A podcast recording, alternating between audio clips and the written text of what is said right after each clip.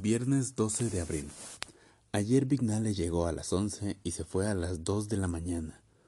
Su problema cabe en pocas palabras. Su concuñada se enamoró de él. Vale la pena transcribir, aunque solo sea aproximadamente, la versión de Vignale. Fíjate que ellos hace seis años que viven con nosotros. Seis años no son cuatro días. No te voy a decir que hasta ahora nunca me hubiera fijado en Elvira. Vos ya te diste cuenta de que está bastante buena. ¿Eh?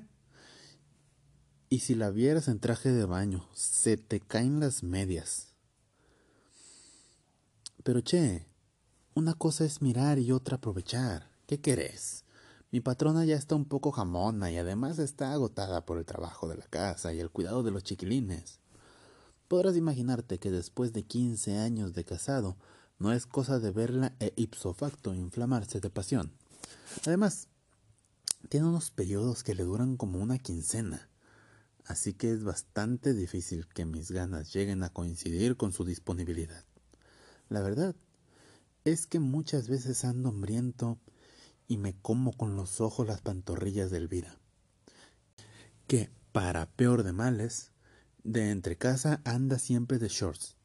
La cosa es que la mujer ha interpretado mal mis miradas. Bueno, en realidad las ha interpretado bien.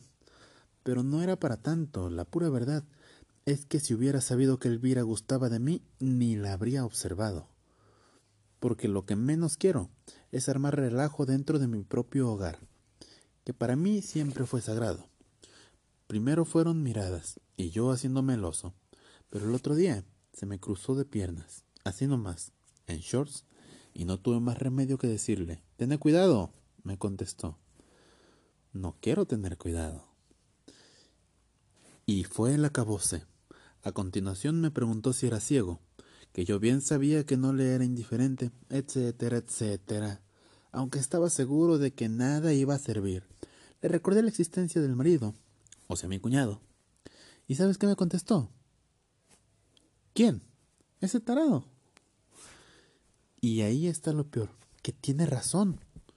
Francisco es un tarado. Eso es lo que me enfría un poco los escrúpulos. ¿Vos qué harías en mi lugar? Yo en su lugar no tendría problemas. Primero, no me hubiera casado con la idiota de su mujer. Y segundo, no me sentiría atraído en absoluto por la carne blanda de otra veterana. Pero no pude decirle otra cosa que lugares comunes. Tené cuidado, Mira, que no te la vas a poder sacar de encima.